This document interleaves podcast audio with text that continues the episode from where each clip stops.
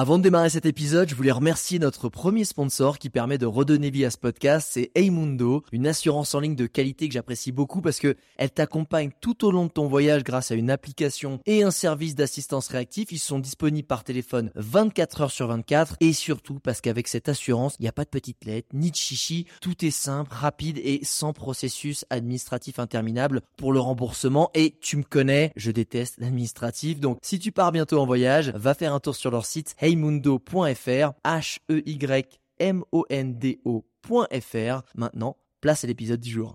Regarde-moi ça J'ai l'impression de faire la dégustation. Wouh ça c'est de la vie Ah c'est magique cet endroit C'est absolument dément. Le spot est juste incroyable. Ça joue vraiment à quelques centimètres. On va s'enfoncer un peu dans la forêt. Non, ok, bon, ok. Tout le monde est absolument gentil. C'est ça la vie.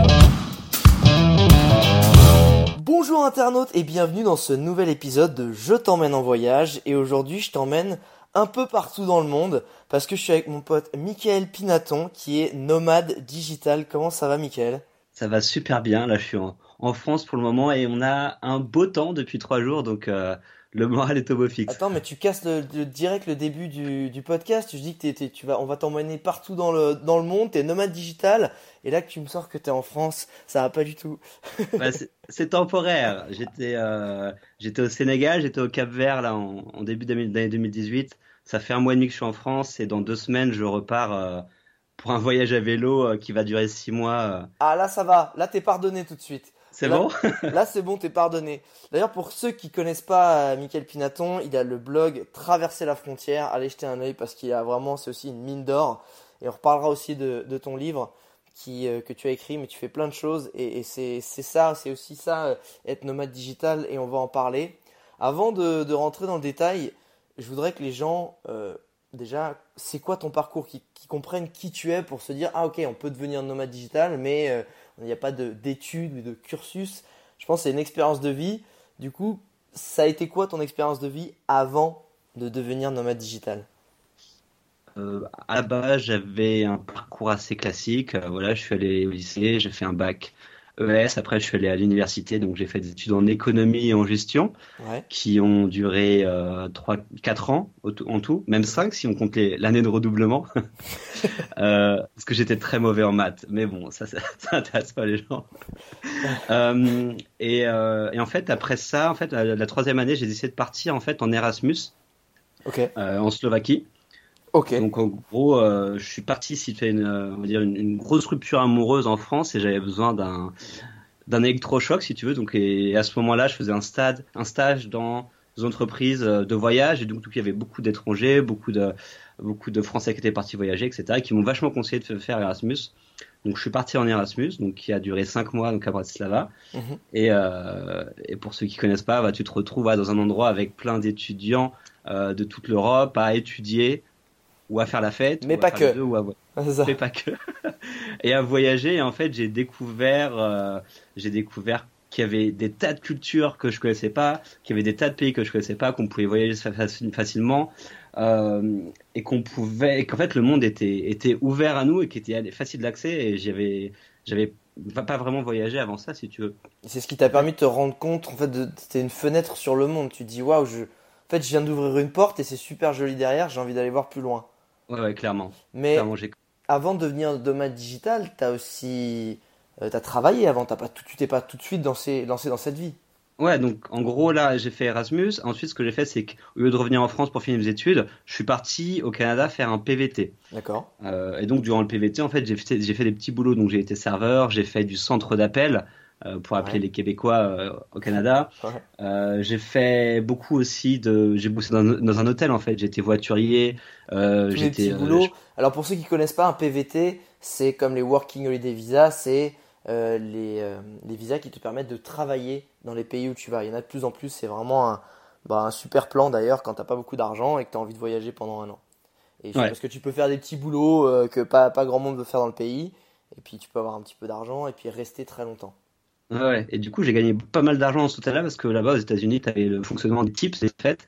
Ouais. Ce qui fait que j'avais toujours du cash. Enfin, j'avais euh, mon salaire de base plus tous les tips qui allaient entre 30 et 50 dollars, parfois 100 dollars par jour. Ouais, Euh, ouais. donc, du coup, je me retrouvais avec plein de cash et du coup, moi, je dépensais. Je faisais un peu trop la fête à l'époque.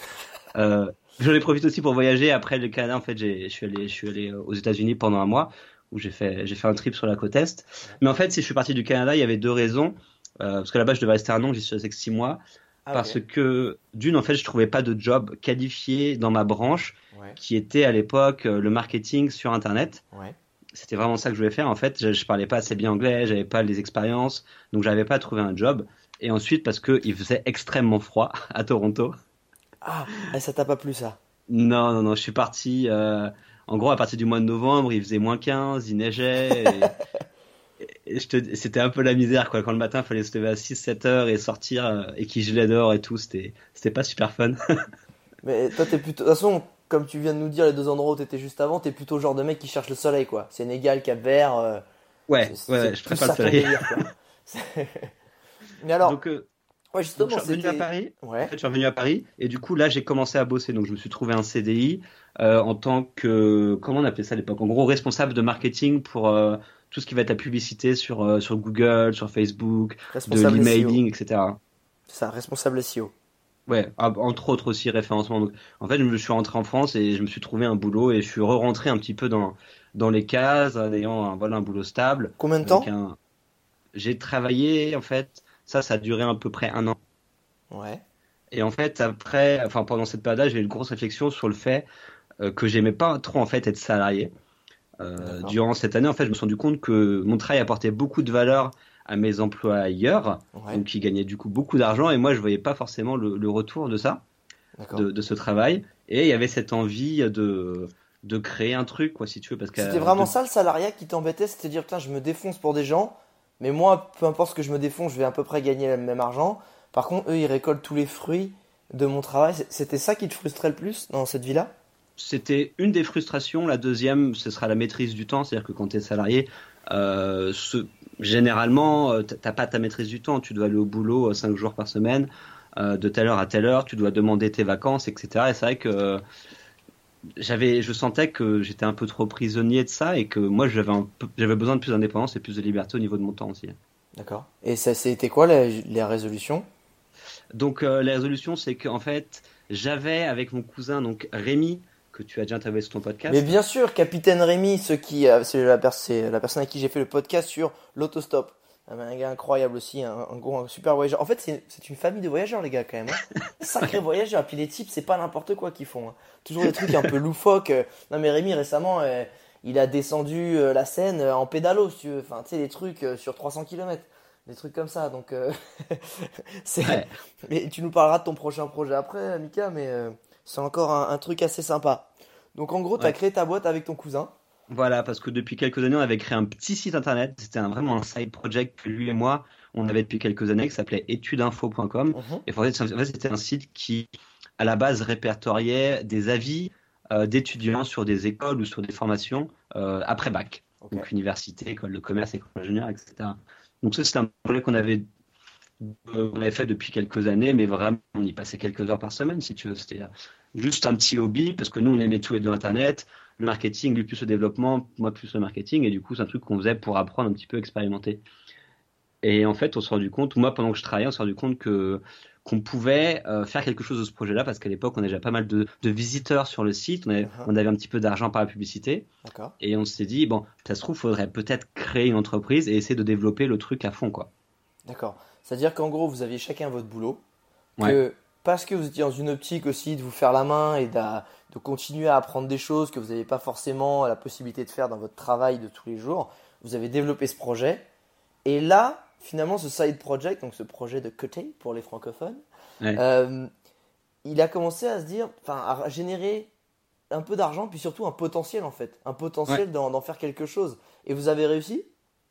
Je te Euh, pose la bah oui. question alors que je connais la réponse. Celle-là, mais bon, on est dans le Non, mais oui, en gros, on a, à en fait, on a créé l'entreprise, on est resté sur Paris un petit peu, et ce qui s'est passé, c'est comme c'était tout était sur Internet, on a, et Rémi, comme moi-même, adorons les voyages. En fait, lui, Rémi, est parti vivre en Australie, euh, pour rejoindre sa copine de l'époque, pour justement continuer à travailler sur le projet-là. Ouais. Donc, c'est-à-dire à développer, à faire des- du, le design, etc. Ouais. Et moi, je suis parti en Espagne, euh, à Grenade, en Andalousie, Ouais, pour bah, continuer à travailler sur le projet, évidemment, Ouais. mais aussi apprendre l'espagnol, découvrir la, la vie espagnole et, et- et en profiter parce que c'est un pays que je connaissais pas trop et qui m'attirait vachement. Euh, donc voilà, moi je suis parti. Ah, euh, je- ça a été vraiment de le début de l'aventure en fait euh, de Nomad Digital parce que là c'est c'est. ça. D'ailleurs, j'ai pas précisé pour ceux qui ne connaissent pas parce que c'est vrai que moi je, moi, je baigne dedans et, et toi aussi, mais on est un peu bête. J'ai je me suis j'ai pas reprécisé ce qu'était qu'un nomade digital. Finalement, pour ceux qui ne connaissent pas, qu'on appelle un nomade digital aujourd'hui, c'est une personne qui peut travailler de partout dans le monde à partir du moment où il a une connexion internet parce que son métier lui permet. Alors ça peut être des choses comme développeur, voilà, ça peut être euh, rédacteur, journaliste, ça peut être graphiste, ça peut être aussi euh, souvent, bah, et ça se fait de plus en plus, avoir un espèce de business en ligne où tu vends quelque chose sur internet grâce à ton site internet. Et la grande force, et on va en reparler, pas la grande force, mais ce qui attire beaucoup euh, des nomades digitaux, c'est de se dire, je vais essayer de gagner de l'argent bah, à travers bah, le- les rémunérations françaises, parce que mon public il va être français. Et puis à côté, je vais peut-être aller passer quelques mois de l'année, ou, ou voire toute l'année, ou sillonner entre différents pays où le niveau de vie est inférieur. C'est-à-dire que j'ai besoin de moins gagner d'argent, puisque euh, que, que si j'étais en France, parce que derrière, je suis, je suis dans des pays où le niveau de vie il est un peu inférieur. C'est un peu ça. Et Ouais. dis-moi si je me trompe, Michael, est-ce que cette définition te va bien?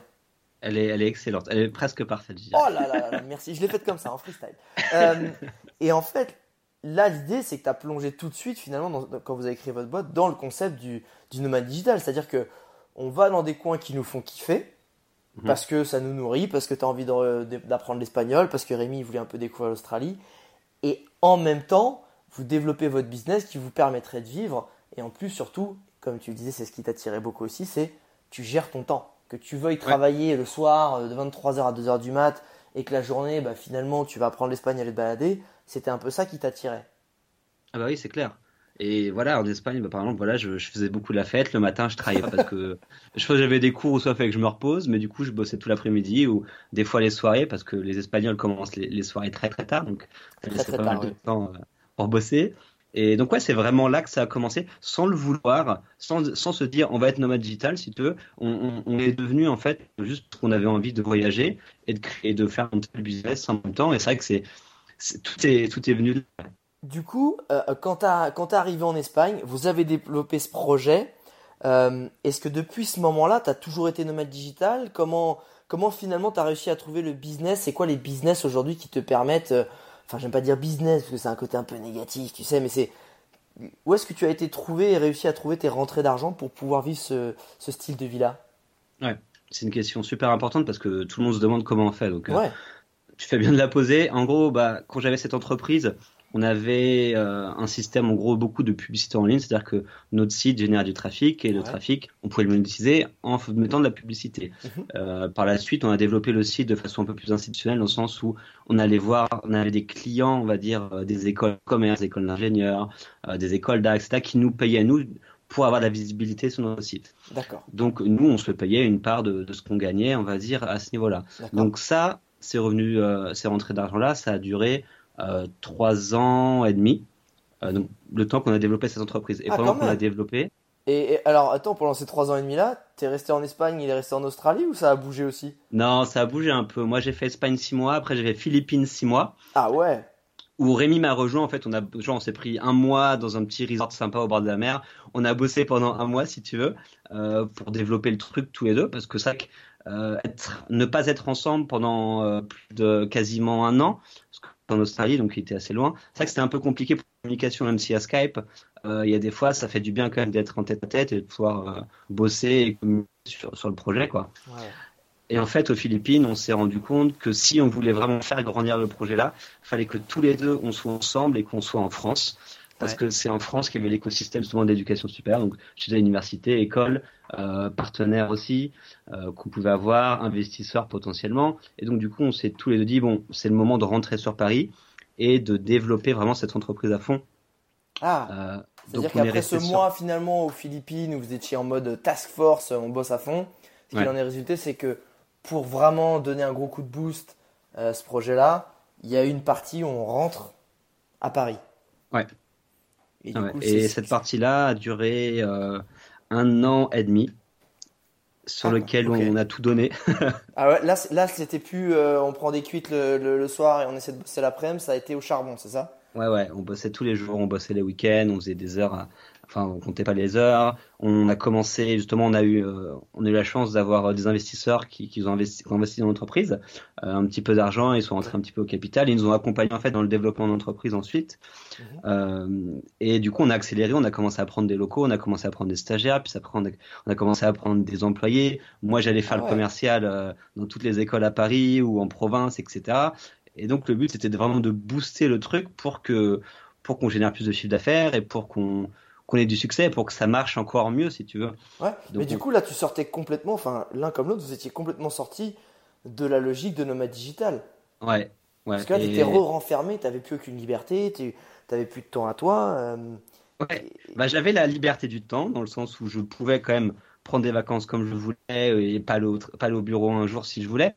Mais comme, comme on, disait avec Rémi, en fait, on s'était créé une sorte de prison dorée parce que euh, parce qu'en fait, oui, c'était notre truc, mais on avait, on était super stressé. On avait moins de liberté de, on avait, on avait moins de liberté parce qu'il fallait payer des gens, fallait manager des gens. On avait des comptes à rendre vis-à-vis des clients, etc. Donc, on avait, on avait beaucoup plus de responsabilités qu'avant. Mm-hmm. Et ça générait du stress. En tout cas, pour moi, j'étais, j'étais à Paris, stress, etc. Et, et je le sentais et j'étais pas forcément heureux. Je n'étais même pas heureux on va dire, euh, sur la fin, en fait, on, on, se regardait, on se disait, mais est-ce que c'est vraiment ça qu'on veut euh, D'être enfermé dans le bureau, à bosser, à trimer, certes, à gagner un peu plus d'argent, mais, euh, mais pour quelle qualité de vie, quoi, au final? Ouais, donc finalement, tu t'es. Au début, c'était top parce que chacun, ça, ça rentrait un petit peu d'argent, et puis vu qu'il n'y avait pas trop de pression et pas trop d'enjeux, que c'était un truc qui vous faisait vivre, ben c'était cool, vous aviez totalement les, le, les bons côtés de cette villa de nomade digital, puis que vous êtes laissé prendre au jeu vous êtes réenfermé dans le finalement dans la dans le métro boulot dodo, même si c'était différent parce que c'était votre boîte, c'était un peu ça en fait. Ouais. Et qu'est-ce qui s'est passé alors? Bah du coup avec Rémi, on s'est regardé. Moi j'ai eu un voyage qui m'a, je suis parti trois semaines aux Philippines. Euh, reparti alors Ouais, je suis reparti aux Philippines. En fait c'est l'hiver en France. Euh, moi j'en avais marre de bosser. J'ai fait pars aux Philippines. Pardon Je dis on sait que t'aimes pas l'hiver, du coup tu t'es parti aux Philippines. ouais, j'ai fait à Rémi, vas-y moi je vais trois semaines aux Philippines, j'ai besoin de respirer on est revenu, je suis revenu, on a discuté, on s'est dit bon, il y a un truc qui ne va pas, faut qu'on le résolve. Donc on a fait beaucoup de, prévisions, de schémas, de qu'est-ce qu'il lui voulait, qu'est-ce que je voulais. Et au final, euh, après beaucoup de discussions, on s'est dit que c'était mieux pour nous de revendre cette entreprise-là et pas forcément de la garder, euh, pour vraiment pouvoir tourner la page pour lui comme pour moi et créer notre projet ou voyager ou faire ce qu'on a envie de faire, quoi, si tu veux. Euh, donc c'est ce qu'on a fait après après quelques mois assez stressant aussi de trouver des gens pour acheter l'entreprise, euh, uh-huh. etc. Bon, on va passer les détails, mais c'est c'est faut se vendre un petit peu aux autres. Euh, donc on a retrouvé un, on a trouvé un repreneur qui a bien voulu euh, l'entreprise. Et c'était en septembre 2014, pour être exact. Et à partir de ce moment-là, bah, une fois qu'on a revenu l'entreprise, en gros, on a repris notre liberté dans le sens où on avait déjà un peu plus d'argent dans le compte en banque. Parce que pendant toutes ces années-là, en fait, on se payait vraiment pas beaucoup. Au début, euh, on se payait peut-être 5, 600 euros. Ah ouais. Sur la fin, on se payait peut-être 1500 euh, euros. Ouais. En sachant qu'on vivait sur Paris. Donc, on n'a jamais, en fait, eu beaucoup, beaucoup d'argent pendant 3-4 ans.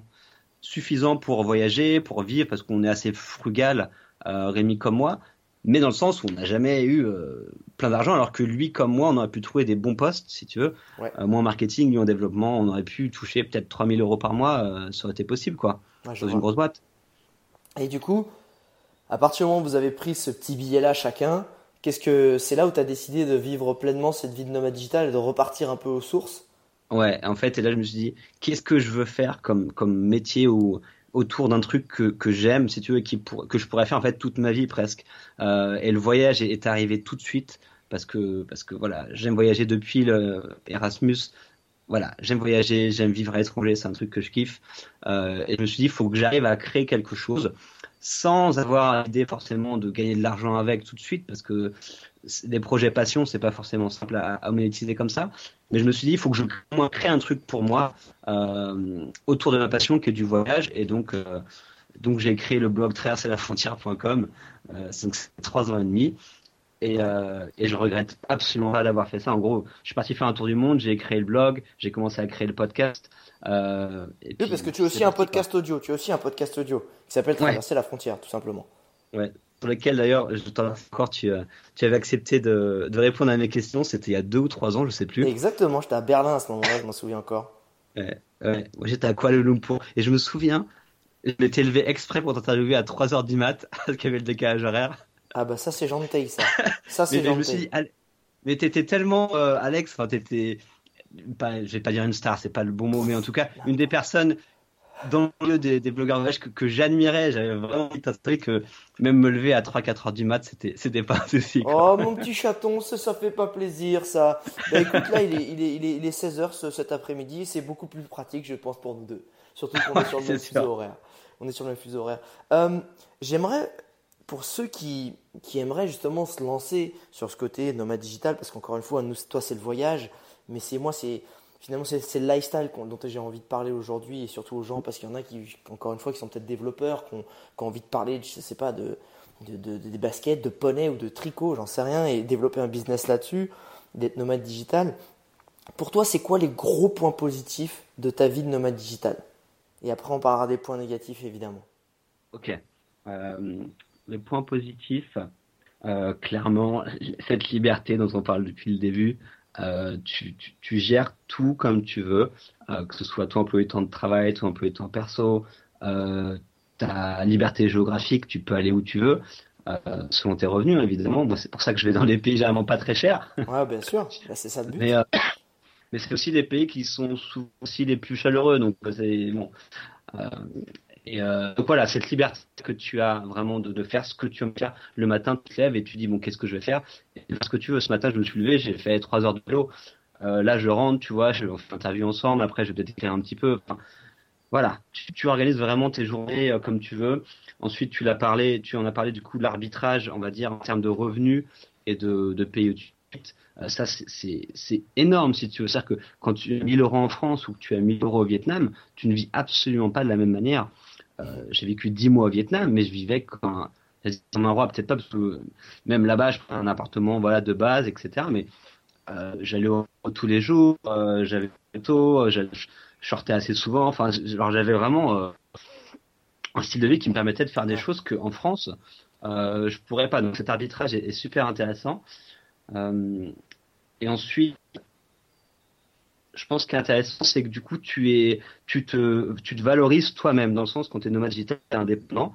Pour la plupart des temps, pour la plupart des gens, à moins que tu sois salarié euh, en, en télétravail, mais du coup, tu te valorises toi dans le sens où tu es toujours en train d'apprendre des choses, d'apprendre des compétences, euh, parce que tu es, obligé en fait, quand tu es tout seul à faire ton truc, Ouais. que ce soit créer une boîte ou être freelance, etc., tu es obligé de, de t'élever toi-même, si j'ose dire, et tu apprends beaucoup de choses. Donc, par exemple, toi, je pense au début, euh, tu savais pas faire de vidéo, maintenant tu es devenu un maître dans, dans, dans la création de je- vidéos de je- voyage. Je, suis Enfin, pas, tu je vois. suis pas du tout un maître dans la vidéo.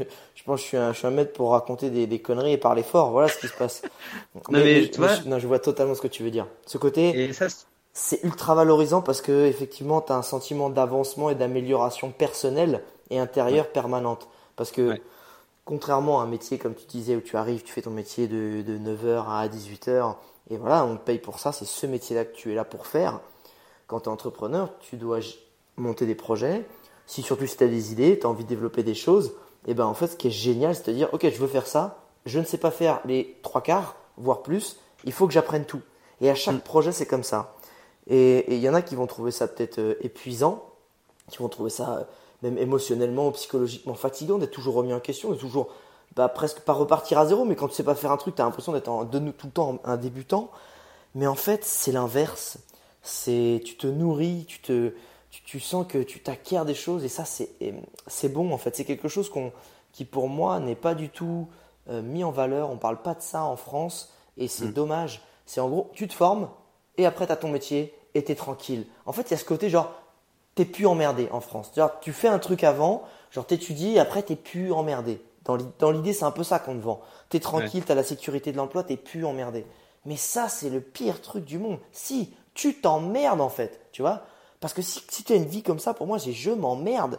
Et, et ce qui est extraordinaire, c'est quand justement, chaque jour, tu sais pas que tu es sur la sellette, parce que tu vas pas t'auto-virer, c'est ton projet. Mais c'est stimulant de te dire, si je veux y arriver, faut que j'acquière une nouvelle compétence. C'est comme, un, comme dans un jeu vidéo ou dans les dessins animés. Les, Ouais. les héros, ils doivent acquérir un nouveau truc et s'entraîner dur pour euh, battre le prochain boss. ben, ben du coup je trouve ça exaltant. Et je pense que c'est c'est enfin, ça dont tu parles et je le comprends parfaitement parce que je le vis aussi au quotidien. Ouais, et, si je prends des exemples comme ça pour être un peu plus concret, euh, moi j'étais, je ne savais pas faire une photo avant de faire mon blog de voyage et depuis trois ans j'ai appris à faire des photos. Je me suis acheté un réflexe. Maintenant je m'amuse. Je ne savais pas faire une vidéo. Maintenant j'arrive à filmer, à faire des vidéos. J'avais jamais écrit vraiment. J'étais pas un littéraire. J'ai déjà publié trois bouquins. Euh, le mec, le mec n'a jamais été littéraire. Il a publié trois livres quand même. Terminé bonsoir quoi c'est bon, tout s'apprend. J'ai jamais fait de podcast, bah t'apprends comment fonctionne un micro, comment t'enregistres, comment tu édites, et c'est constamment fait. Comme tu sais, c'est dans un jeu, tu acquiers des compétences, des compétences, des compétences. Je te coupe, ça serait génial si t'apprenais aussi à avoir une bonne connexion internet. Hein, parce que là, du coup, vu que ça coupe un peu depuis le début du podcast, ça, trouver les, bons spots, ça, ça peut être très bien aussi. Et pourtant, je suis en France, hein. ça, le pire. Des fois, ça marche mieux dans, l'étranger. Ah, mais je suis, ah, mais faut pas croire que la France est avancée en termes euh, de, débit internet, hein, loin de là. Hein. Loin, loin de là. Mais euh, ouais, c'est, c'est, vraiment ça en fait qui est, qui est super intéressant en fait. C'est t'apprends en permanence et, et surtout c'est stimulant parce que tu, bah, ce qui peut se passer quand on est dans son travail au quotidien, c'est qu'il y a de l'ennui. Voilà, oh, je m'embête, etc. Bah, je vais changer de boulot. Mais souvent, tu changes de boulot pour le même boulot que tu as. Parce que c'est pour ça qu'on va te prendre. Sinon, si tu n'as pas d'expérience, on va pas te prendre. Donc, il y a mhm. cette espèce d'ennui. Alors que quand tu es euh, voilà, nomade digital, entrepreneur, etc., bah, euh, tu vas en permanence changer de vie, changer de métier, changer de projet en fait.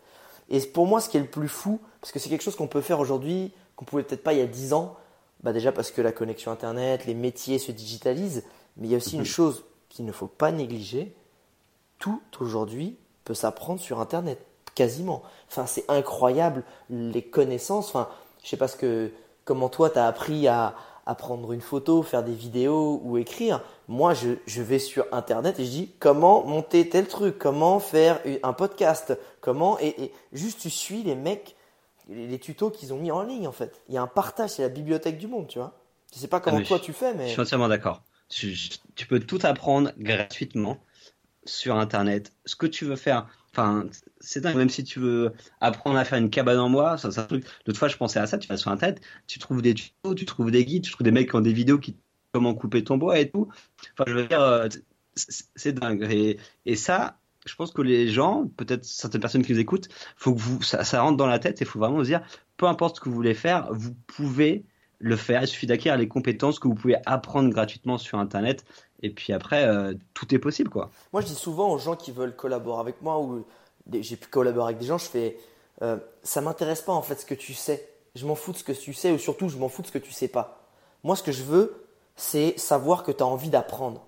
C'est le mhm. plus important. Moi, je bosse avec des gens qui ont envie de s'améliorer et d'apprendre. Parce que que tu me dis, je sais faire ça, je sais faire ça. Ok, c'est très très bien, ça fait gagner du temps. Mais moi, ce qui m'intéresse, c'est s'il y a une, une, problématique, un truc à résoudre, tu vas avoir le, bon état d'esprit pour aller acquérir la compétence. Genre, tu dois faire ça, tu sais pas le faire. Ok, tu prends la journée, tu apprends à, gérer, à, pouvoir manipuler tel logiciel et tel truc, etc. Et c'est vraiment ça, c'est que j'adore. C'est ok, faut que je fasse ça, je me prends deux jours et je suis à fond sur, sur, pour, sur l'apprentissage de, cette, de ce skill, de cette tâche pour pouvoir, pour pouvoir la réaliser après.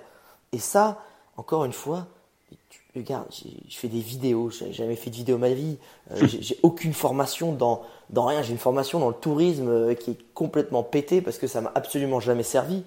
Donc, euh, non, mais c'est clair, c'est clair. Et ce que je veux dire, c'est que tout peut s'apprendre. Et c'est ça qui est extraordinaire aujourd'hui, c'est que tu peux après, et je vois, il y a de plus en plus de jeunes qui ont 20 piges, 19 piges, qui, qui se lancent dans des petits business, dans des trucs, et, et surtout qui ont des compétences de ouf parce que moi, il n'y a rien de pire pour moi qui, est fait en plus assez peu d'études. J'ai fait un bac plus 3, j'ai une licence. Mais tu vas payer une école de commerce, une blinde, pour après avoir des tafs qui sont des petites cases. Et surtout, tu vas apprendre plein de choses pour après te servir que de quelques trucs dans ton boulot. Et ça, ça me rend dingue. C'est non seulement tu t'endettes, en plus tu apprends plein de choses pour pas tout te servir. Moi, je préfère me dire, ok, j'ai un projet, euh, je vais aller apprendre entre guillemets gratuitement ou alors avec des petites formations en ligne qui en général sont sont pas très chères par rapport à ce que ça peut apprendre comme compétences. Et surtout je vais apprendre exactement les compétences dont j'ai besoin tu vois. Euh, moi maintenant l'école comment elle est faite ça me rend dingue. C'est t'apprends tout et tu verras peut-être qu'il y a un truc qui te servira à l'intérieur de ces cours. Mais non mais non c'est comme quand je prends un logiciel. J'apprends pas tout le logiciel de montage. Je vais apprendre dans le logiciel de montage les choses que j'ai envie de faire avec Tu vois, c'est ça le truc. Et tu as un gain de temps, tu as un gain aussi de. Euh, psychologiquement, tu es, plus dans le positif. Parce que t'es pas du tout dans un ennui en fait. Tu pas des choses que tu pas envie. Tu fais pas des mhm. choses que tu pas envie. Et ça, c'est vraiment extraordinaire. Est-ce qu'il y a d'autres points positifs au-delà de l'apprentissage, de l'amélioration et du, de la gestion de ton temps et, de, et du niveau de vie que tu as dit? Est-ce qu'il y a d'autres choses vraiment qui te, qui te plaisent dans cette vie-là? Voilà, comme ça, c'est un peu les, les, choses qui, qui reviennent et auxquelles je pense. Euh, il y a sûrement d'autres choses, mais, euh, mais là, comme ça, c'est, ça me semble déjà pas mal, non? Ouais, c'est pas mal. Est-ce que euh, les rencontres aussi, je me rends pas, enfin, je me rends pas compte si, mais, mais toi, tu, tu es vraiment. ce qui est intéressant, c'est que tu es un vrai nomade digital parce que toi, tu habites vraiment dans les lieux plusieurs mois, plusieurs semaines. Et est-ce que bah D'ailleurs, ça sera peut-être dans les points négatifs, je ne sais pas, parce que je voudrais que tu me parles des points négatifs aussi, mais juste avant, c'est est-ce que les rencontres sont faciles à faire? Quand on reste euh, un mois au Sénégal, euh, deux mois au Vietnam, est-ce que c'est facile à faire des rencontres? Oui, franchement, à l'étranger, euh, dès que tu as le statut d'étranger, en tout cas, c'est simple de faire des rencontres soit avec des locaux, soit avec d'autres voyageurs. Tu as un truc qui te lie avec eux. après, c'est plus une question de personnalité. Est-ce que toi, excuse, parce que là, on comprend rien, mec. Ça coupe de ouf. Il va être horrible ce podcast, je suis désolé, mais c'est la connexion est vraiment ghetto, quoi. on va reparle-moi là. D'accord. Je te disais que c'était plus. Ok, là ça repart. Alors attends, je vais te reposer la question. Vas-y.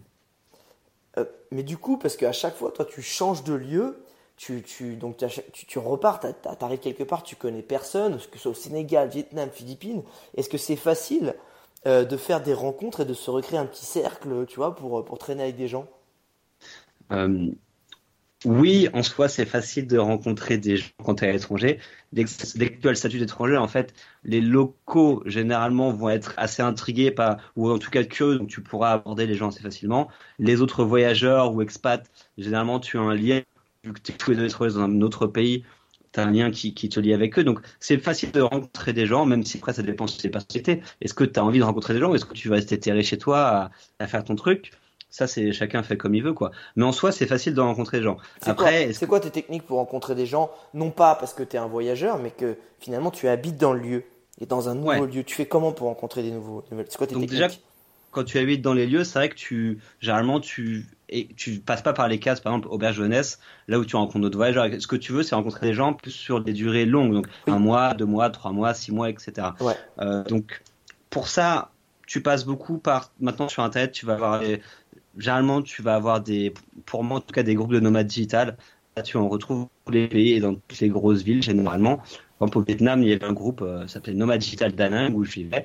Et il y avait un meet-up toutes les deux semaines, on se rencontrait, tu, tu rencontrais nouvelles ah. personnes et tu les voyais, etc. Ah, vraiment, c'est euh, comme il y a des rendez-vous couchsurfing ou des rendez-vous, je sais pas, euh, euh différentes communautés. Il y a aussi maintenant, dans des hubs un peu de nomades digitaux, des, des, des, des meet-up et des réunions, des, et des communautés comme ça de nomades digitaux? Ouais, ouais, ouais. Donc ah, ça, ça se fait bien. pas ça. Ouais, ça se développe bien. Après, comme tu disais, Couchsurfing, donc j'utilise, tu vas dans des événements Couchsurfing, généralement c'est toujours cool, tu rencontres des gens sympas. Après, ça passe beaucoup par les activités. Je pense que c'est le meilleur moyen de rencontrer des, des gens et surtout des locaux. C'est par les activités que tu vas faire, donc des trucs de passion que tu aimes faire. Euh, par exemple, si tu aimes faire du sport, si tu aimes faire du foot, bah, il va falloir que tu trouves euh, des gens qui font du foot et tu pourras rencontrer des personnes. Moi, j'aime bien danser la salsa, par exemple. Donc, à chaque fois que je vais dans une ville, je vais voir les écoles de salsa, je vais voir les soirées. Ouais, là où j'étais à Da Nang, euh, ah ou à Hanoï ou à, ou à Saigon, ouais, t'as des, as des soirées salsa, etc. Donc, tu vas et puis, voilà, tu danses avec les gens, tu discutes, et après, ça accroche, ça accroche pas, et tu peux, euh, tu peux garder contact avec les gens. Euh, après, oui, ça dépend à quel niveau tu es sociable. Est-ce que tu es capable d'aller tout seul dans des événements? Parce que c'est important aussi. Il faut avoir un peu le courage de dire, OK, il y a un événement organisé, je vais aller tout seul et je vais essayer de rencontrer des gens. Donc, euh, c'est pas tout le temps simple, mais c'est quelque chose qu'on acquiert aussi avec le temps. je pense que c'est ça, c'est le propre du, du voyage en solo, ça. Si, si des gens, souvent, tu sais, quand tu deviens nomade digital, c'est que tu as aussi fait quelques petits voyages en perso. Tu vois, c'est souvent ça, hein, le cheminement. Et tu as tellement aimé le voyage que tu as envie de le vivre de façon indéterminée, tu vois, de façon permanente. Et que, et que je pense que tout voyageur en solo, il a eu à faire face de bon, bah, je suis tout seul. Allez, on va aller à la soirée tout seul et puis on va essayer de se faire des potes. Sinon, autre astuce, euh, j'y repense comme ça, euh, être en colocation. Ah ouais, ouais, ouais. Ça, c'est un gros, gros plus. Moi, je sais que j'étais en coloc en Colombie, à Barcelone.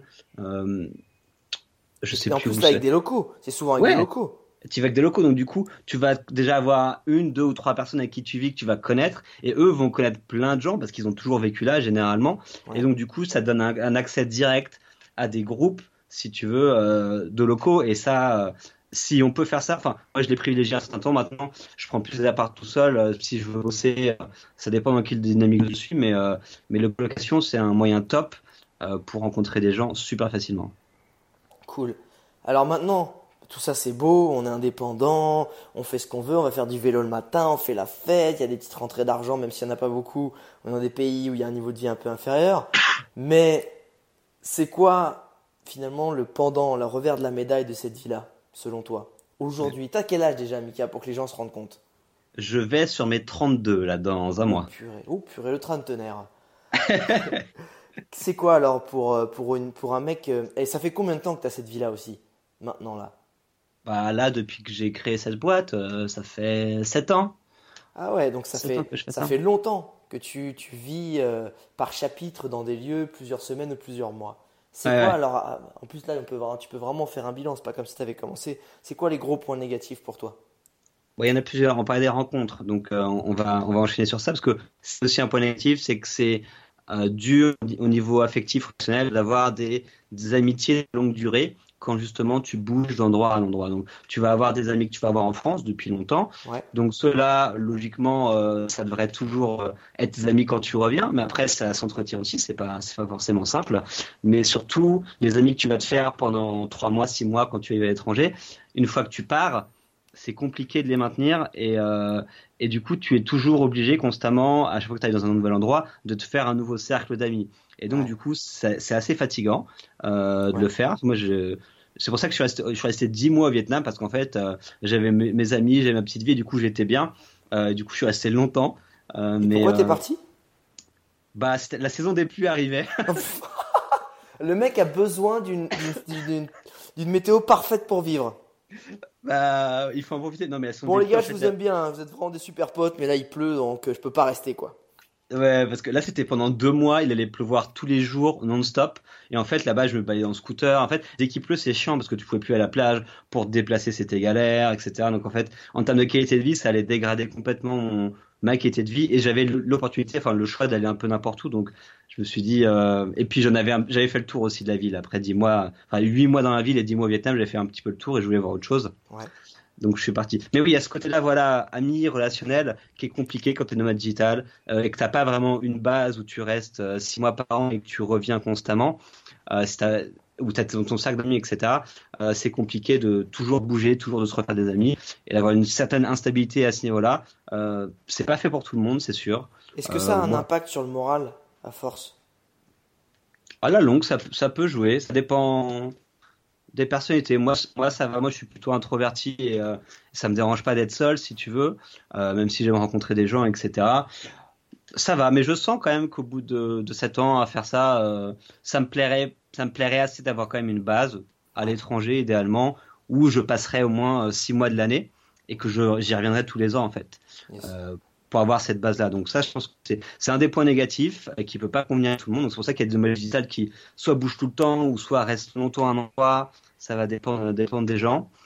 Euh, deuxième point négatif, enfin, c'est un revers de la médaille, c'est qu'il faut travailler beaucoup. c'est con à dire. Ça veut dire quoi euh, beaucoup? Parce que tu sais, là en France, ça veut pas dire grand chose de travailler. Ça veut, pas, ça, veut dire que tu fais pas 35 heures par semaine. Ça, Surtout veut rien dire non plus ça. C'est quoi en fait? Pour que les gens se rendent compte, parce que c'est vrai que moi aussi, euh, les gens ils me voient faire des trucs de ouf en vidéo à travers le monde, mais ils se rendent pas compte, ils pensent que je suis un peu en vacances. C'est ça qui est drôle aussi.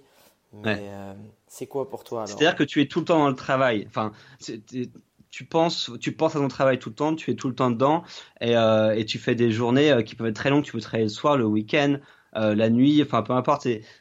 Comme c'est toi ton propre patron, en tout cas si tu es freelance, ou créateur d'entreprise. Donc du coup, es ton propre patron, tu gères tout, ce qui fait que, que, tu dois travailler beaucoup pour que ça marche. Surtout au début, quand tu crées une nouvelle activité, euh, voilà, faut, faut travailler 50, 60, 70 heures par semaine. Enfin, faut, faut y aller à fond. Pour, et ceux qui, sont vraiment très mauvais en maths, euh, c'est plus de 10 heures par, en gros, c'est 10 heures par jour, tous les jours. Voilà. Ouais, voilà. Donc, euh, ouais, si tu fais 70 heures, c'est ça.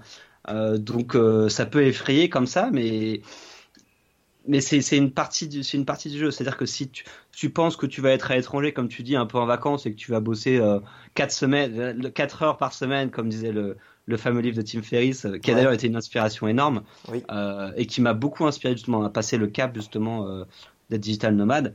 Mais c'est c'est c'est pas vrai. Tu peux pas passer 4 heures par semaine. Même passer 2 3 heures par jour euh, c'est pas possible. Surtout au début quand tu crées un truc c'est faut se le mettre faut c'est impossible. Du coup, il y a cette phase de lancement. De toute façon, voilà, il y a cette phase de lancement et que quand ça marche bien, c'est là où tu vas pouvoir lever le pied parce que en gros, pour ceux qui connaissent pas, la semaine de 4 heures de Tim Ferriss, qui est un bouquin que j'ai lu, qui m'a énormément inspiré aussi et qui a inspiré, je pense, toute une, une génération euh, de de- d'entrepreneurs. Euh, parce qu'il y a, il y a cette espèce de- promesse en fait où tu te dis, tu montes des business et un- une fois que ça tourne, tu délègues un maximum de tâches à des gens, quitte à Mhm. moins gagner d'argent. Mais si tu gagnes moins, tu as plus de temps pour toi et tu peux le passer à faire des choses qui, qui, qui ont encore plus de sens. C'est Ouais. ça en fait le, le pitch euh, du bouquin. Ouais, mais- ça. Mais une fois que ça tourne, euh, tu, tu, tu peux quand même après apprécier un peu plus euh, ton quotidien comme une personne normale. C'est sûr, c'est sûr. Ça prend juste un petit peu de temps, un peu comme tout, mais, euh, mais c'est des investissements en, en heures euh, au début, très importantes. Effectivement, après, ça peut euh, un peu être un peu plus cool. Ouais. En fait, ce qu'il faut aussi comprendre vraiment, c'est euh, que quand tu travailles en fait 10 heures par jour, mais que tu fais quelque chose qui te passionne et que tu adores, c'est pas, c'est comme si tu jouais à la console entre guillemets 10 heures par jour ou tu joues au foot 10 heures par jour. Si c'est une passion et quelque chose qui, moi aujourd'hui, je me rends compte, euh, j'ai du mal à rester devant un film pendant une heure et demie parce que je préfère créer, je préfère bosser sur mes projets parce que ça me fait kiffer, parce que je sais que ça va me rapporter quelque chose, euh, que ce soit des retours de gens que j'ai aidés, que ce soit de l'argent parce que j'ai monté quelque chose qui, qui m'a rapporté. Et aujourd'hui, j'ai- du mal à rester spectateur devant quelque chose parce que je préfère créer, produire. Et là Ouais. où tu as entièrement raison, Mika, c'est que ça peut être un, un point négatif, c'est que ton cerveau, des fois, il peut être en surchauffe parce que tu es ton propre patron. Si tu ne fais pas, ça n'avance pas. Mais c'est dire que non seulement tu es dans l'opérationnel, donc de, de- de faire avancer tes tâches, mais tu es aussi dans le qu'est-ce que je peux créer de nouveau, qu'est-ce que je peux euh, améliorer, qu'est-ce que je peux. Donc ton cerveau, il, il surchauffe en permanence. non, mais c'est Ouais, c'est sûr. c'est ça, c'est que tu es, en plein, t'es- en fait, tu es toujours. C'est un lifestyle qui est permanent. Surtout qui est permanent, surtout. Après, moi, c'est différent. Je suis en plus, je suis influenceur, ce qu'on appelle influenceur, blogueur, etc. Donc, euh, je mets aussi, moi, ma personne en jeu, je la mets en avant. Et donc, c'est c'est encore pire, tu vois, entre guillemets. C'est que l'implication est encore plus forte qu'un mec qui, je sais pas, vend des baskets en ligne ou des, ou des je sais pas, des, des, des tricots. euh, des, je sais pas. tu vois ce que je veux dire? C'est que euh, c'est vraiment. euh, pour ceux qui écoutent ça et qui ont envie de s'y mettre, il faut vraiment trouver un, entre guillemets un business ou quelque chose qui peut te rapporter de l'argent, mais que tu es content de travailler dedans parce que tu vas être immergé en permanence dedans pendant très longtemps avant que ça prenne un peu son rythme de croisière quand ça commence à fonctionner. Et Ouais, là, tu as raison, essentiel. Raison. Est-ce qu'il y a un Ouais, autre point essentiel. Euh, oui, je pense qu'il y a un autre point, je pense qui est important, c'est aussi euh, l'insécurité justement en termes euh, de revenus Ouais. euh, qu'il faut prendre en compte parce que quand tu es freelance ou créateur d'entreprise, etc. Vraiment, c'est-à-dire que tu vas avoir des revenus, c'est pas comme quand tu es salarié et que chaque mois tu sais que tu vas avoir tant d'argent avec ton bonus, etc. Enfin, c'est vraiment l'insécurité. C'est-à-dire que ça- il y a un mois tu peux gagner zéro et l'autre mois tu peux gagner 2000. Enfin, ça fait des vagues et c'est vraiment euh, irrégulier. Donc ça, euh, faut avoir les nerfs solides parfois, euh, surtout un petit, on dit un peu au début où les revenus sont pas forcément présents. Euh, donc ça, c'est, ça peut jouer sur le mental aussi, le fait que tu saches pas forcément combien tu vas avoir d'argent le mois prochain, Ouais. donc euh, comment tu vas pouvoir le dépenser, etc. Euh, ça peut, ça peut jouer euh, sur le mental et il faut s'y habituer quoi, Il faut quoi? S'y habituer. Ah, faut s'y habituer. Ouais, ouais, carrément. C'est. euh, moi, je me souviens, c'était une source de stress tout au début parce que, surtout quand as, tu t'es, as déjà une vie avant, entre guillemets, d'employé, euh, que tu travailles, tu t'en branles pas une pendant le mois parce que tu étais fatigué, parce que tu n'étais pas motivé, etc. Tu as la même paye qui tombe. Ta paye, Mhm. elle tombe, tu es venu, tu as fait à peu près ton taf, même si tu pas foutu grand chose.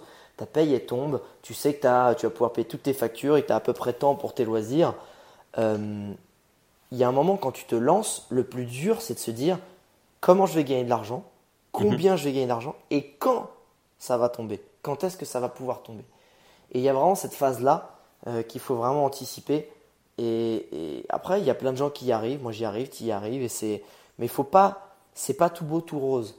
Euh, mhm. Et que c'est pour dire à quel point nous on adore cette vie-là et que ça nous apporte beaucoup. Parce que malgré tout, euh, ces choses, ces points négatifs qui sont surtout psychologiques, hein, il faut pas, il faut pas le nier, parce que se refaire des amis, l'insécurité financière ou les longues heures de travail, finalement c'est c'est des points négatifs psychologiques, ça atteint le, le, le mental. Ouais. Mais que si et c'est ça que je trouve génial aussi, c'est que l'avantage d'être entrepreneur, ou nomade digital notamment, c'est que ça te forge un sacré mental en fait. Mhm. Et l'avantage en te forgeant un sacré mental, dis-moi si je me trompe euh, Mika, mais c'est qu'après, dans le reste de ta vie, avec tes amis, avec plein de choses, tu as l'impression que peu importe ce qui va t'arriver, tu ne seras pas touché, tu vas pouvoir surmonter la situation. Parce que l'état d'esprit que tu t'es forgé en gérant des projets, c'est-à-dire, ok, j'ai des situations, comment je trouve les solutions, et tu ne vois pas comme des obstacles insurmontables, ben, dans ta vie perso, dans ta vie de tous les jours, je trouve que on le réapplique après cette mentalité. Ça devient une façon de vivre. Je sais pas si ça te le fait, toi.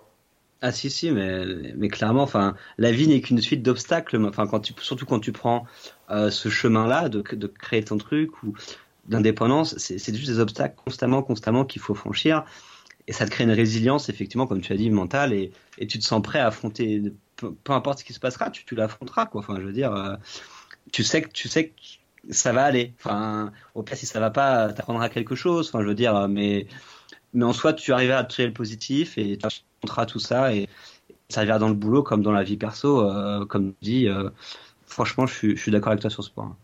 Non, c'est. Est-ce que, est-ce que tu pourrais donner des conseils euh, à des gens, à des jeunes, ou même des moins jeunes justement, des gens qui sont enfermés dans leur vie, pour se lancer en tant que nomade digital? Ce serait quoi les conseils? Trois vrais beaux conseils. Ouh là là. Alors, moi déjà, Parc Nomade Digital, il y a deux branches principales. Hein. C'est soit tu crées euh, business, euh, un site internet, ou tu fais comme toi, tu deviens influenceur, des choses comme ça. Donc tu crées vraiment quelque chose, ou soit tu es freelance, donc c'est-à-dire que tu, tu vends compétences à d'autres personnes. Mhm. C'est un peu les, branches principales. Donc la branche la plus simple, c'est d'être freelance. Si actuellement tu es designer, euh, tu sais faire d'édition vidéo, euh, tu sais écrire, tu sais traduire ou des choses comme ça, compétences qui sont que vous pouvez faire directement sur ordinateur et n'importe où dans le monde, c'est généralement le plus simple et le chemin le, plus direct pour un mode digital. Euh, en sachant qu'il y a beaucoup de métiers que vous pouvez apprendre. si vous savez rien faire du tout, vous pouvez très bien apprendre, comme on a dit, à être développeur web ou à être designer en, six mois, un an, deux ans, vous pouvez euh, être très bon et ensuite pouvoir vendre ces compétences-là. Je, pour info, euh, mon cousin qui est aussi nomade digital depuis euh, 3-4 ans euh, était dans un service client d'ailleurs de chez Mythic, donc tu vois, au, au mail center. Et un jour, il en a eu ras le cul et il s'est enquillé tous les bouquins qu'il a achetés à la Fnac, les bouquins PHP, HTML, les trucs et les machins, donc les trucs que tu n'as même pas envie d'ouvrir. Et il est devenu un super développeur. D'ailleurs, il est passé au début chez Mythic. Il a fait un, test en interne. Et ça fait 5 ans que lui, il est nomade digital. Pareil, il a été en. Donc là, son, son port d'attache en ce moment, c'est Hambourg depuis quelques temps. Mais l'exemple que tu viens de citer, c'est pas un exemple comme ça sur le papier, ouais, machin. Quand tu es motivé, tu, peux y tu veux y arriver, c'est possible. Genre, moi, j'ai dans ma famille, j'ai un exemple. Voilà. Je te coupe, c'était parce que vraiment pour que les gens comprennent que c'est pas juste ouais, tu peux devenir développeur. Non, vraiment mais parce qu'il faut le vouloir, il faut se donner les moyens en fait. Mhm. Ouais, c'est sûr. Donc moi, le premier conseil, ce serait vraiment soit d'utiliser, faire un audit de vos compétences et de voir qu'est-ce qui pourrait être déclinable. Euh, donc vous pouvez aller voir sur euh, sur internet, faites métier nomade digital ou métier enfin généralement vous pouvez trouver des listes qui existent et ça peut vous inspirer ou justement ou choisir une compétence que vous vous souhaitez développer euh, et le faire quoi, foncez dedans, formez-vous, essayez et, ensuite euh, voilà essayer peut-être de vendre ses compétences. Donc ça c'est le premier volet, je pense c'est le plus important. Le deuxième conseil, donc toujours dans cette veine de vendre ses compétences, donc toujours pour les freelances, mhm. euh, il y a un truc qu'il faut vraiment vous mettre dans la tête, c'est que vous allez devoir vous vendre. Euh, et c'est quelque chose qui n'est pas forcément inné, surtout quand tu passes d'un boulot salarié où voilà, tu t'es vendu un peu à l'entretien pour avoir le job, et une fois que tu l'as eu, tu apprends pas vraiment à vendre à moins que tu sois commercial. Euh, mhm, mais du coup, quand tu es freelance, il faut que tu vendes tes compétences et que tu trouves des clients qui acceptent de te payer. C'est-à-dire que tu vas leur rendre un service, donc tu vas leur développer un site, tu vas faire un logo, tu vas faire une vidéo, et, ils vont payer pour ça. Mais il faut absolument apprendre à se vendre et ne pas avoir peur justement euh, d'aller voir les gens, de dire ce que tu fais, de, de mettre en avant tes compétences et ce que tu as fait avant. Euh, c'est primordial et c'est pas forcément inné. En tout cas, euh, moi, ça l'est pas pour moi et au début et ça l'est pas pour beaucoup de gens, mais euh, mais je pense que ne pas hésiter à se vendre, je pense que c'est un conseil qui est important. Si, c'est finalement c'est quoi? C'est c'est apprendre à s'aimer et à être objectif vis-à-vis de soi-même et savoir dire ce qu'il y a de bien chez soi en fait. Parce mhm. que c'est c'est pas se se vendre, c'est pas se vanter. C'est apprendre à dire ok, je sais que je suis bon là, objectivement, je sais que je suis bon et j'ai confiance en moi et j'apprends à avoir confiance en moi et ça, c'est un très bon exercice aussi, être freelance, être nomade digital. C'est qu'il faut apprendre à avoir confiance en soi. Et, euh, et, que moi, je connais plein de gens qui n'avaient pas trop confiance en eux. Euh, comme tu dis, toi, en plus, à la base, tu es plutôt introverti. Euh, bah voilà, tu as appris à avoir confiance en toi pour développer tes projets et te vendre. Mhm. Et le troisième conseil, donc ce serait à la fois pour les créateurs d'entreprise ou comme les freelances, c'est qu'il faut de la patience. Donc on, a, on l'a évoqué plusieurs fois, mais je pense que c'est primordial. Euh, quand tu es freelance, il va avoir de la patience pour construire un portfolio, avoir des références clients, etc. Donc avec le temps, en étant patient, vous serez à même de gagner plus d'argent et d'avoir des, des tarifs beaucoup plus élevés parce que vous aurez l'expérience, les compétences, etc. Mais pour ça, il faut un petit peu de temps. Si dès le début, euh, vous êtes un designer débutant et vous mettez, vous des tarifs super hauts, il y a peu de chances que vous trouvez des clients. Logiquement, donc ça va, parce que ça c'est l'offre et la demande, ça s'équilibre.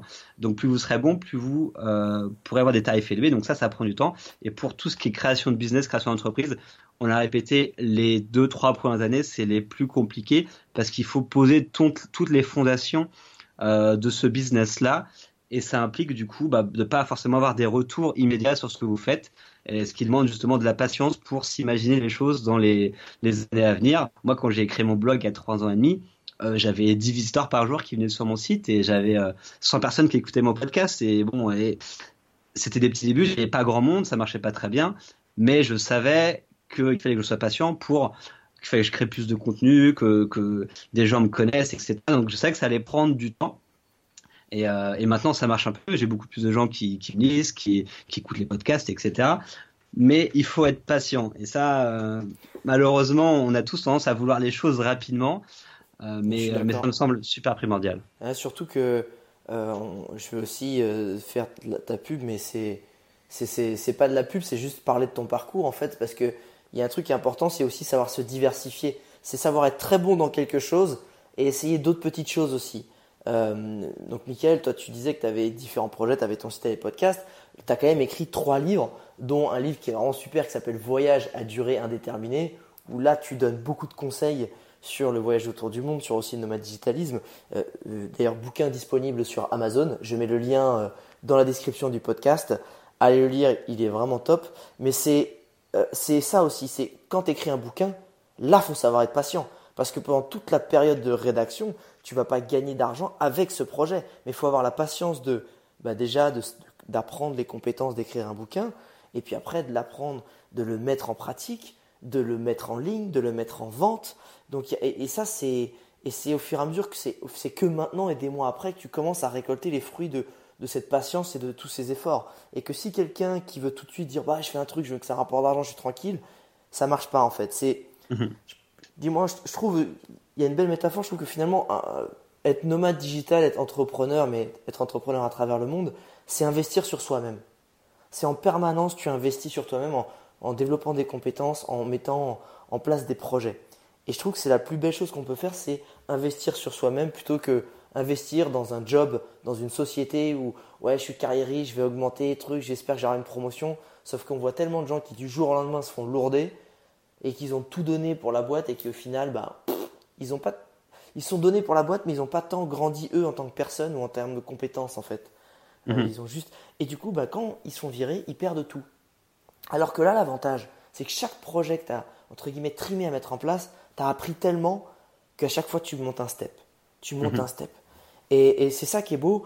ce que je trouve vraiment très cool pour moi, c'est en fait le être nomade digital, c'est un peu le, la suite ultime d'être euh, d'un voyage en sac à dos euh, qui va durer un peu longtemps. Parce que un voyage en sac à dos, c'est sortir de sa zone de confort, c'est être patient aussi, parce que la, vie dans les autres pays, elle n'est pas la même que la nôtre. Il y a souvent un rythme qui est différent. C'est être ouvert, c'est avoir des idées, c'est finalement, et c'est savoir s'adapter, tu vois, au, lieu où on est. Et, Nomad Digital, c'est clairement ça. À chaque mais ça, tu le fais puissance 10 parce que tu n'es plus dans une, dans une, dans une période de ta vie qui va t'exalter, qui va te booster pour euh, après reprendre une vie euh, normale, entre guillemets, et que, ça, et que tu vas en tirer les compétences, c'est que là, tu vis en permanence cet état-là. Et c'est vraiment euh, ça que je trouve extraordinaire dans les. Et toi, tu es beaucoup plus. Moi, je suis pas vraiment un nomade digital. Moi, je suis, je suis entrepreneur, je suis blogueur, je voyage, etc. Mais j'ai, je, ne vis pas plus que ça. J'ai assez peu vécu dans les endroits dans plusieurs semaines. Donc toi, tu es vraiment, euh, je trouve, euh, dans la suite ultime du voyage en sac à dos et du voyage en tant que tel. Je trouve ça, je trouve ça vraiment génial. Euh, Est-ce que tu as un dernier conseil ou pas à donner aux gens Ou si tu en as encore un en tête? Un dernier conseil, bah, c'est d'arriver à, c'est toujours compliqué, mais d'arriver à, à franchir un peu cette barrière mentale qu'on a tous, de se dire que que c'est pas pour nous, qu'on peut pas le faire, etc. Parce qu'on peut, on peut tous le faire. Enfin, je veux dire, euh, j'ai écrit un bouquin, j'en savais, j'avais aucune idée d'écrire comment. Mon premier livre, il, est- il est pas ouf parce que je savais pas ce qui, comment on faisait en fait. Ouais. Mais du coup, j'ai appris.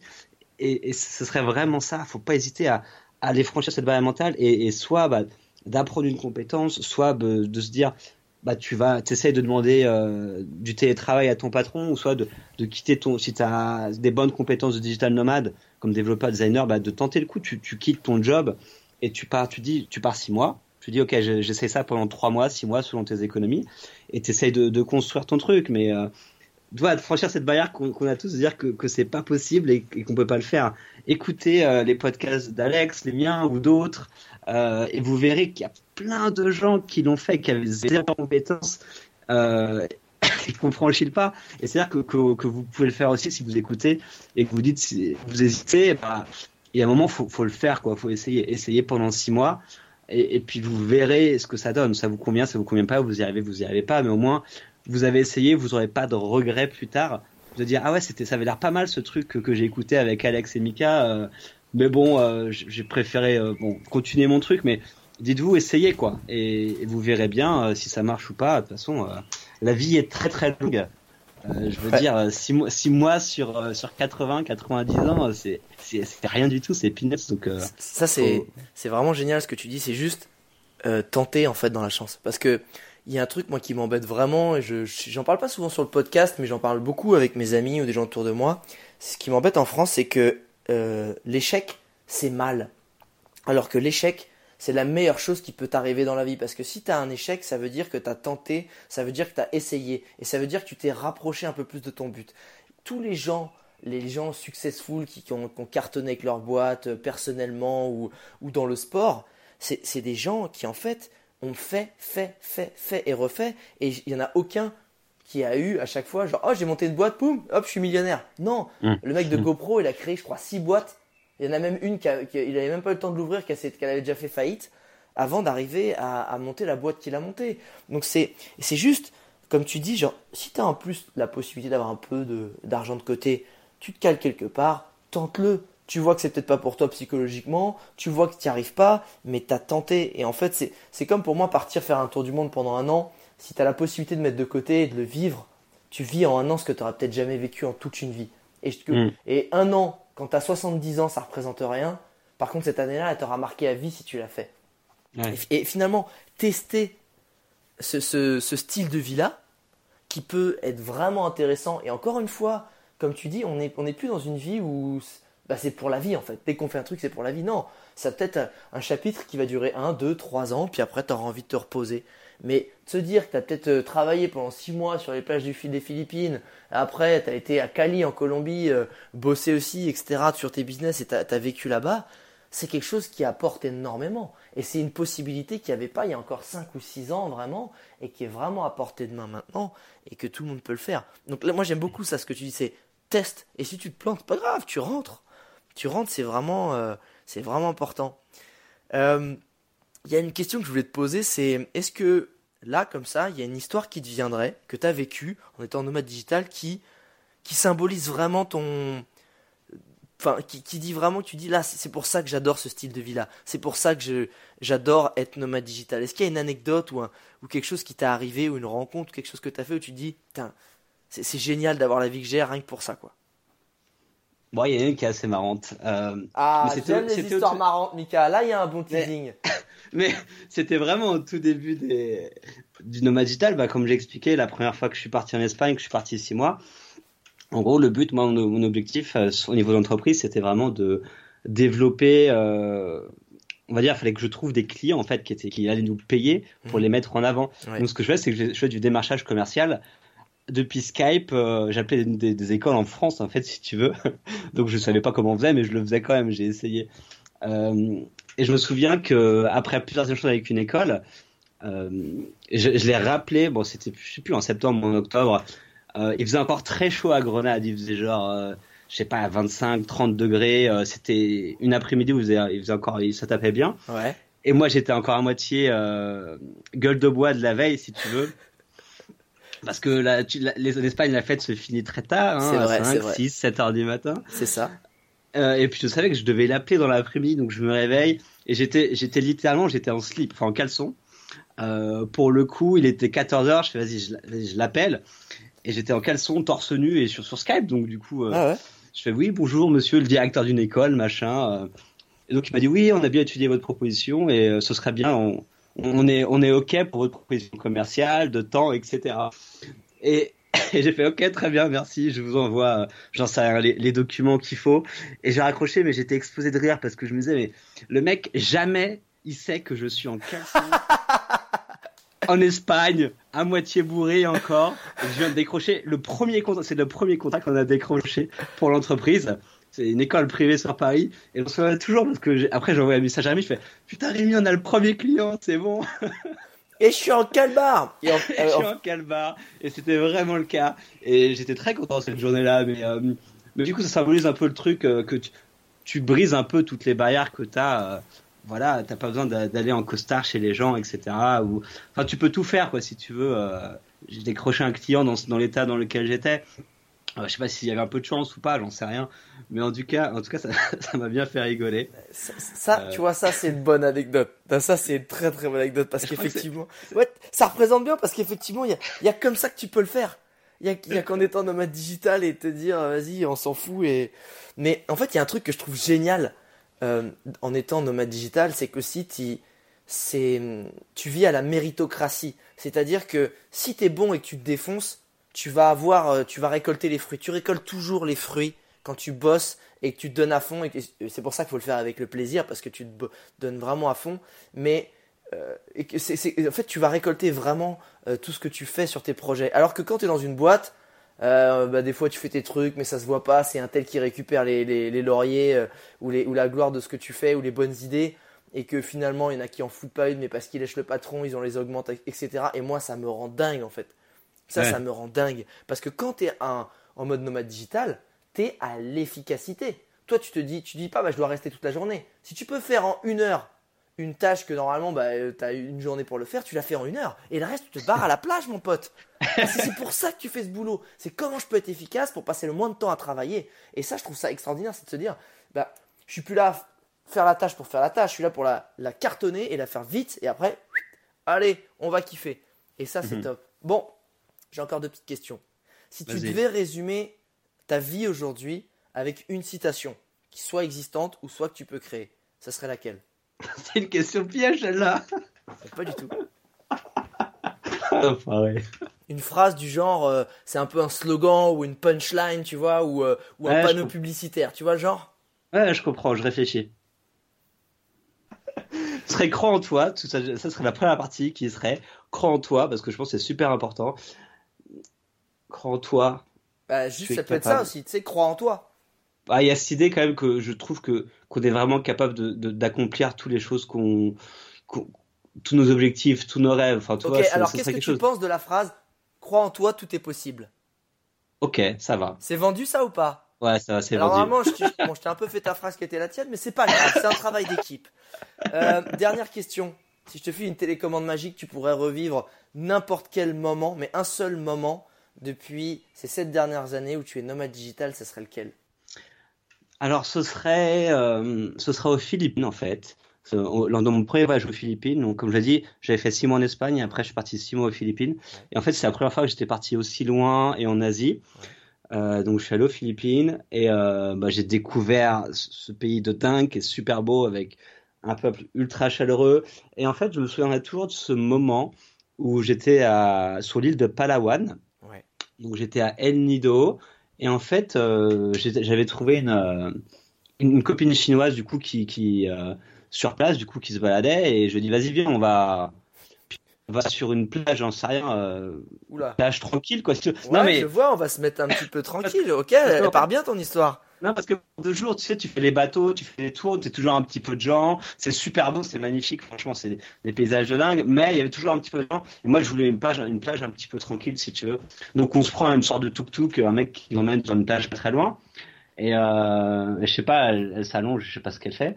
Et du coup moi je me baigne à poil euh, dans, dans une sorte de plage paradisiaque genre mais vraiment t'as les cocotiers t'as le sable blanc l'eau est turquoise il y a personne personne à part elle qui est un peu loin je me fous à poil je me baigne et euh, et, et, et juste je, Attends, je elle va- flotte en fait Elle va partir comment ton histoire là? Non, non, mais elle va se terminer très, très, très, très bien. En fait, je, je, juste, je flotte dans l'eau, je regarde le paysage, le ciel, et en fait, juste, je me sens, mais super, super bien.